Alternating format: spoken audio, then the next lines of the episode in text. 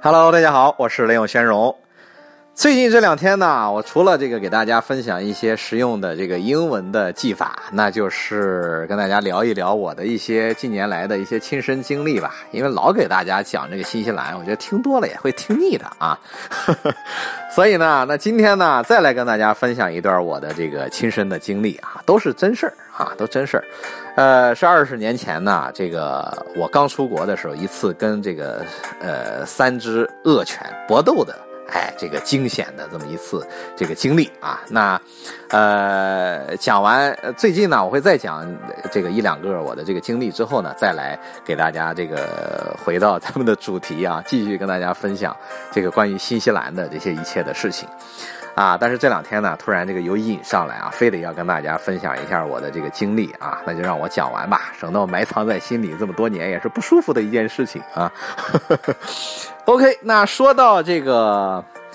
跟这个。这个这个这个这个恶狗交战啊，到底是怎么回事其实当时啊，这个二十多年前，我不是直接去的，这不是不是直接来的这个新西兰啊，而是先去了这个斐济。那当时主要是因为被这个中介忽悠啊，说你这个应该先去这个斐济转一转啊，那这个斐济那么的美丽，对吧？这个这个那么的风景宜人，全世界各国的这些这个游客那是必去的地方啊，那比新西兰要好多了。所以咱就中了他的这个忽悠，就把这个前几个月的这个语言课，就是说，那我们反正这个斐济也是学英文的嘛，那我们就去那儿学了吧，对吧？之后呢，就是去了这个斐济，谁知道刚到那儿啊，不是，就是还没到那儿，就听这个中国的这个新闻联播啊，就在那播这个斐济现在进入到这个政变啊，政变就是在这个九十年代末啊，那个时候斐济非常非常的乱，就是动乱到了已经几乎要发生这个内战的这个这个边缘啊。那但是呢，咱心里想，咱这个不怕呀，对吧？那新闻联播每天播，但是我现在这个也是，呃，咱钱也交了，对吧？中介费也交了，学费也交了，这个中介也不会退了，对吧？刚好这个时候政变又这个又这个爆发了，那只能硬着头就就就去呗，对吧？那说不定这个在战乱中还能这个混出个什么这个斐济总统干干，对吧？乱世出英雄嘛，这事儿也不好说。于是咱就搭上了这个去斐济的这个飞机就去了。结果到了那儿以后，就是整个一下飞机，哎，跟我这个同飞机的几个这个中国小孩，接着看到那个阵势，直接吓哭了啊！坐着下一班飞机直接回国了。但是咱们呢，就是咱啊，毅然决然的就留在了那里，一待就是几个月的时间。啊，就把我得这个课得上完啊，对吧？那在那儿待住以后，就是当时一下飞机，跟大家形容一下看到的这个场景啊，就是这种斐济人。大家知道，这个斐济位于这个南太平洋的这个在澳大利亚跟新西兰的上面。那怎么它也是号称这个自称是南太平洋第三大国啊？实际上这个那比这个澳洲那就是没法比，连人家澳洲一个小岛也也不如，对吧？那跟新西兰也是，新西兰已经够小的了，但是呃，比新西兰的这个这个这个。五十分之一，我估计它也不到，对吧？就是一个很小很小的岛，但是它真的是风景非常的宜人，非常的美。但是呢，它就是受这个当时这个内这个就是这个叫什么政变的政变的这个干扰啊，就是整个它的旅游业很差啊，整个国家就是到处兵荒马乱。一下飞机就看到这些这个人高马大黑这个这个黑人啊，这个斐济人都是黑人，哎，这个身穿迷彩服，身上那些头上盖的那些什么茅草啊，什么那种就是。那种隐身装备吧，然后手手握这个冲锋枪，对吧？然后每个从机场一直站到了这个机场的外面，然后学校来接我的这个这个中巴，然后坐在上面，基本上就是从南迪机场开到这个苏瓦，是啊。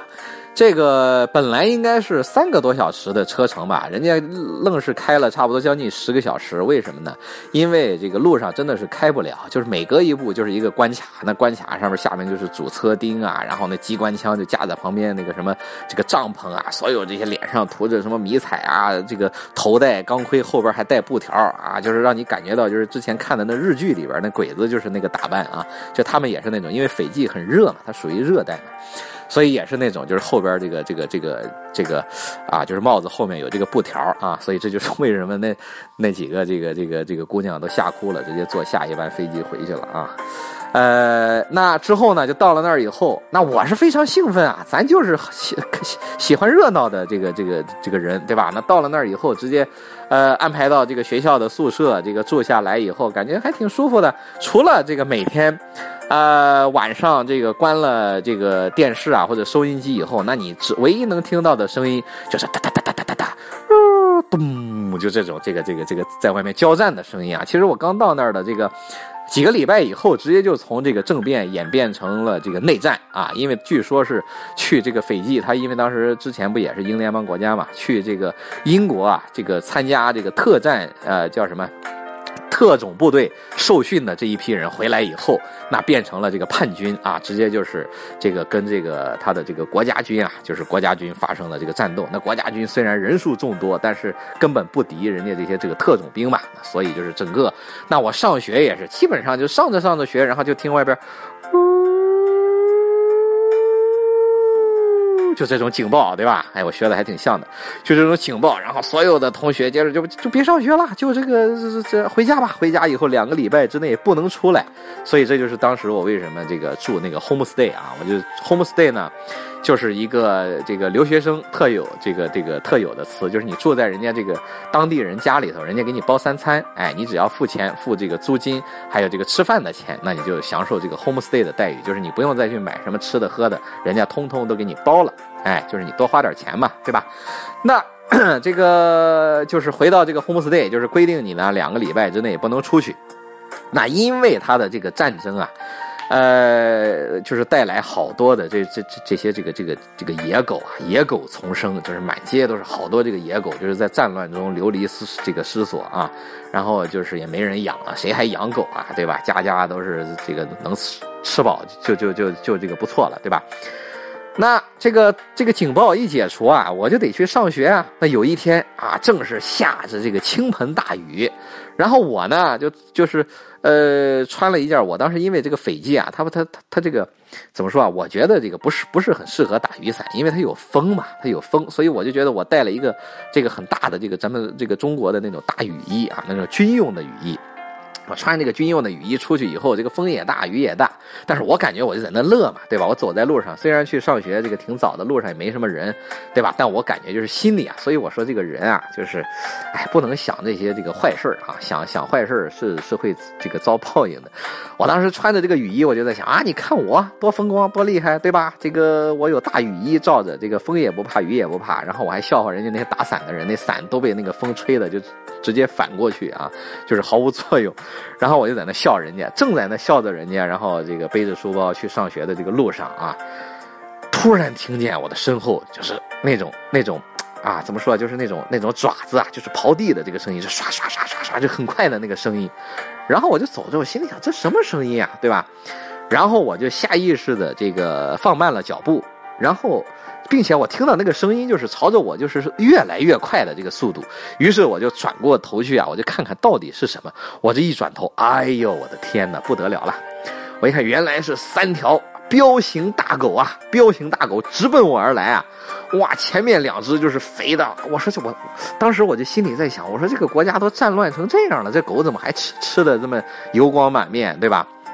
其实当时啊，因为这个战乱，当时这个这个垃圾也是到处乱扔啊什么的，所以这些狗基本上就是到处捡这些垃圾吃什么的。所以他们吃的，我觉得这些狗除了是在垃圾堆里找找这个吃的这种感觉不太好啊，但是他们吃的好像还挺好的。那首先冲上来两只这个大狗啊，冲上来以后，我就当时我的唯一的感觉就是，哎呀，坏了啊！浑身我的这个头发就是浑身头发全全部站起来啊！你看我这个语法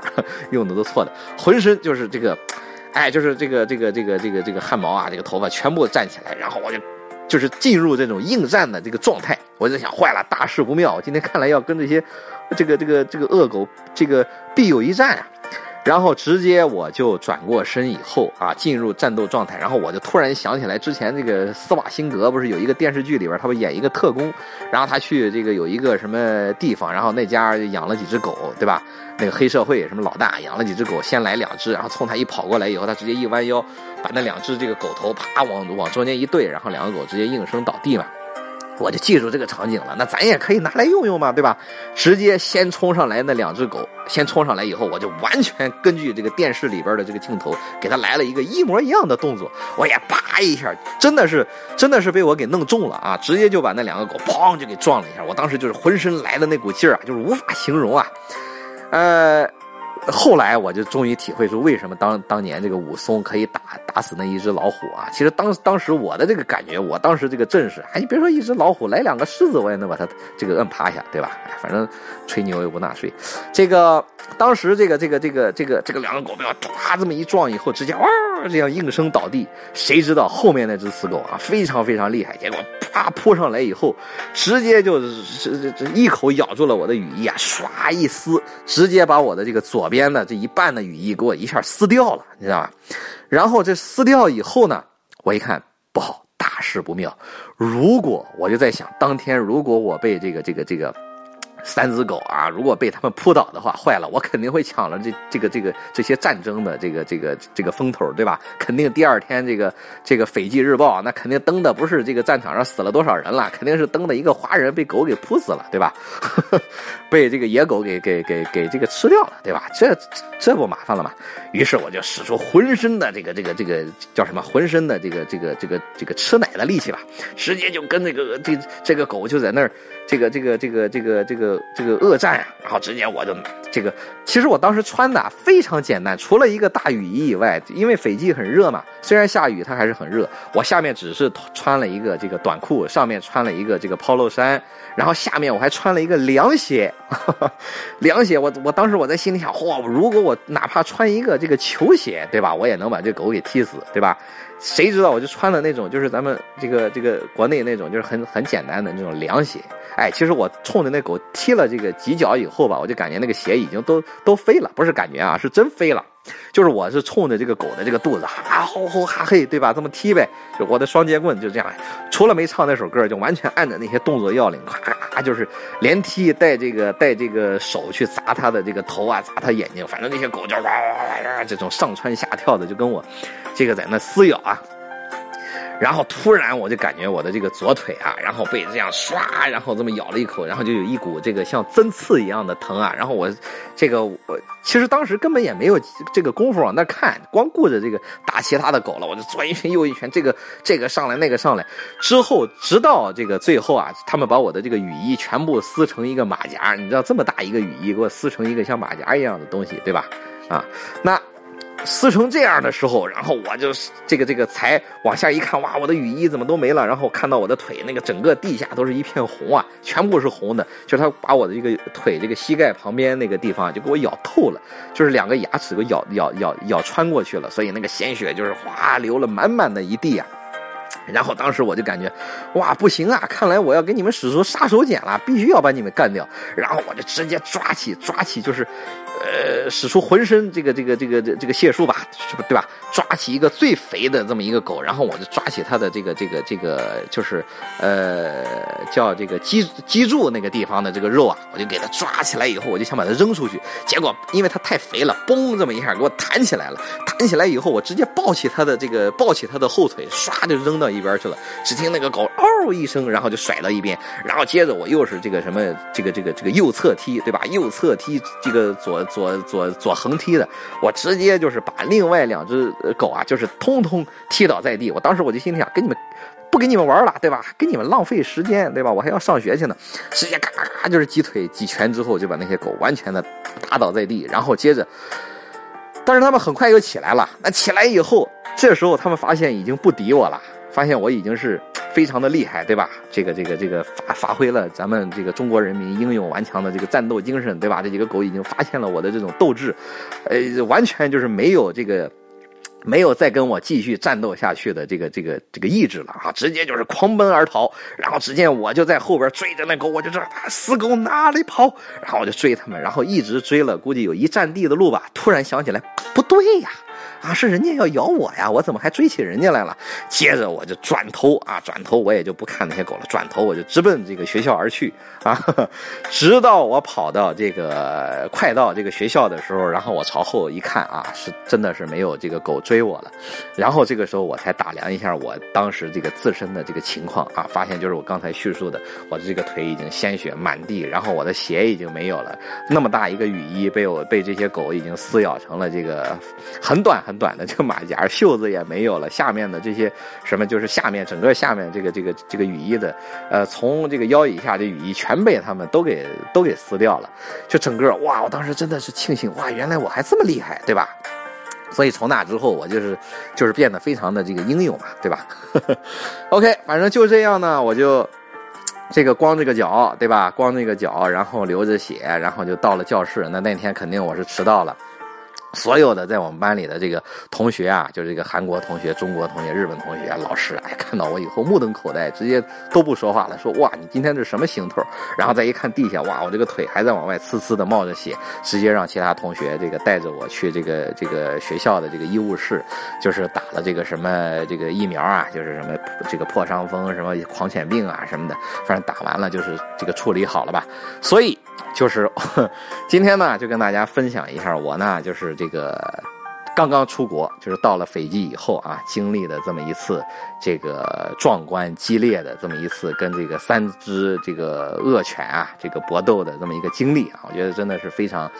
呃，非常跟大家就是分享一下，是一件非常 有意思的事情啊。那。OK，那今天就跟大家聊那么多吧。呃，反正其他的什么这个战争的场面啊，还有这个血腥的场面，我想这个小伙伴也不想听了，对吧？那反正就是每天在那种这个这个这个枪林弹雨，这个怎么形容？就是这个呃，就是这种激烈的这种这种呃战争状态的这种国家，对吧？也是心惊胆战的这种国家，待了这个几个月。所以其实也是给之后的，呃，这个经历吧，之后的经历也是这个做了很好的铺垫，就是之后才能发现，就是原来在一个和平的国家，对吧，是一件那么幸福的事情，啊，所以大家真的是要珍惜这个自己的这个这个这个，就是身边的，呃，就是这个。这个和平吧，和平，还要珍惜自己的家人。当时真的是每天看到新闻啊，这个战争，这个台进台出的好多的人，然后在飞机每天就是经历这种，